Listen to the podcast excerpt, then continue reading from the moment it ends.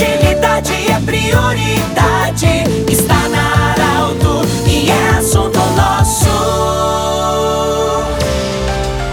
Muito boa tarde, ouvintes da Arauto. Nós estamos nesta terça-feira iniciando o nosso programa Assunto Nosso. Unimed, Joliliote Cacote, também Hospital Ananelli e nossos patrocinadores. Bom, com muita honra e alegria, nós estamos recebendo hoje a visita da Fabiane Karine Hoff, ela que é contadora, faz assessoria a empresas da Eficácia Contabilidade, nos visita hoje, atendeu o nosso convite para falar sobre declaração do imposto de renda. Fabiane, bem-vinda. Dia 31 de maio de 2021, último dia para entrega do imposto de renda. Primeiramente, nossa gratidão por você aceitar o convite e quem precisa, quem ainda não entregou, mas quem de fato precisa declarar sua renda para a Receita Federal. Boa tarde. Boa tarde, Pedro. Boa tarde, ouvintes da Auralto FM. Muito obrigada pelo convite. Fico muito honrada de estar aqui conversando um pouquinho sobre esse assunto de imposto de renda 2021. Bem, todos sabem, né, que a gente está numa época aí de, de bastante trabalho, porque já se iniciou no dia 1 de março a entrega da declaração. Tivemos um mês de prorrogação do imposto de renda, né, que era até 30 de abril, e agora vai até 31 de maio, como você comentou anteriormente. Bem, falando um pouquinho então dessa questão do imposto de renda, né? As pessoas que são obrigadas a fazer declaração precisam cuidar os seus rendimentos, o que teve no ano de 2020, no ano calendário de 2020. Se recebeu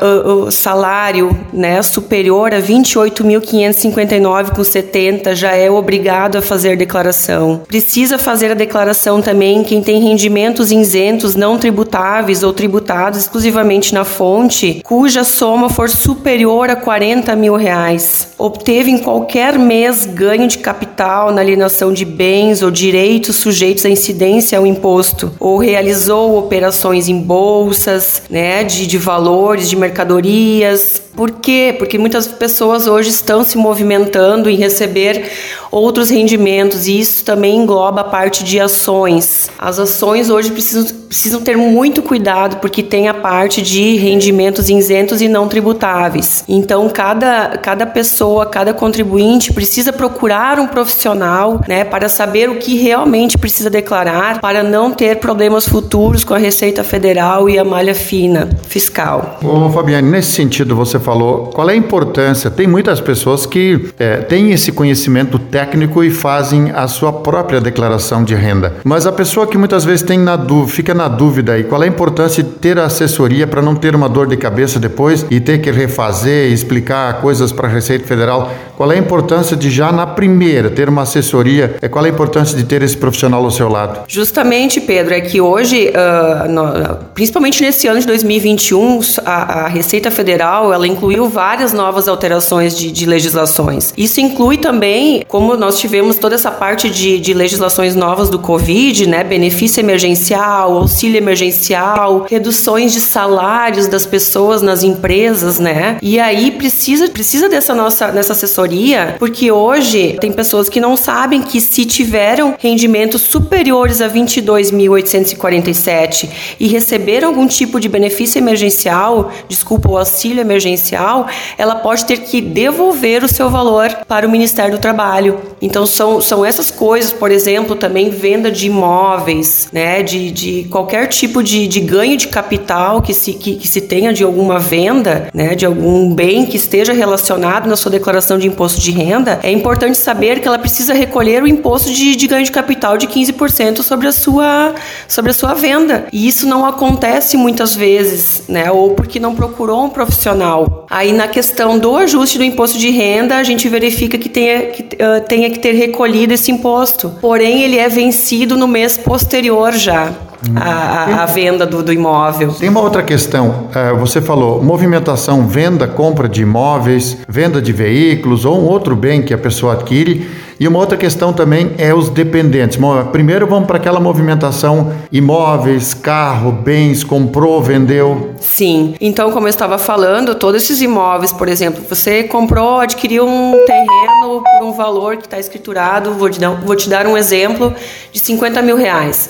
Se após dois anos você efetuar a venda desse, desse, desse seu bem que está declarado na, na, na sua declaração, você precisa fazer o recolhimento do ganho de capital. Claro que a legislação ela é muito extensa, a gente teria muito assunto para conversar aqui, porque existem na legislação, na legislação algumas situações que te dão alguma isenção, tá? Mas uh, justamente por causa dessa situação, precisa procurar um profissional que consiga te passar essas questões que uh, pode recolher ou não recolher em determinada situação. Sim. Então, isso inclui todas as, todos os bens que estão na sua declaração, né? como apartamento, terreno, uh, uh, veículos. Então, todos que sofreram algum tipo de ganho de capital podem ter sim um, um valor a ser recolhido de imposto de renda para a Receita Federal. Uma outra questão é os dependentes, como já falei antes, e tem uma outra dúvida sempre que gera muita, muita dúvida é o que, que é assistência médica? O que, que pode ser declarado ou não? Bem, uh, a questão dos dependentes, tá? Uh, o que, que a gente pode declarar de dependência? É aquela pessoa que vive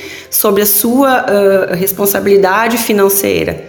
Né, ou você faz pagamentos de despesas para esse dependente. Então, assim, ó, se você tem um filho, cônjuge, tá, que, uh, que, que viva com você então você pode declarar na sua declaração as despesas do seu cônjuge também. Porém, se ele tem um trabalho assalariado, esses rendimentos também precisam fazer parte da sua declaração. Tem que tomar muito cuidado com essa questão, porque muitas vezes hoje o contribuinte faz a sua declaração, coloca os dependentes, coloca as suas despesas e não tomam cuidado com os rendimentos que a pessoa, que esse dependente também tem, que também tem que ser declarado. E aí pode acontecer a malha fina, tá? Porque o dependente, a empresa que o dependente tra trabalha, Uh, declarou para a Receita Federal o seu rendimento. As despesas, que, o que, que nós podemos colocar? Uh, vou, vou, dar alguns exemplos aqui. São despesas médicas, tá? Dentista, fisioterapeuta, despesas uh, de fonoaudiólogo. Então, todo profissional liberal que tem uma atividade médica ele pode, uh, uh, essas despesas podem ser usadas na sua declaração de imposto de renda. Muito bem,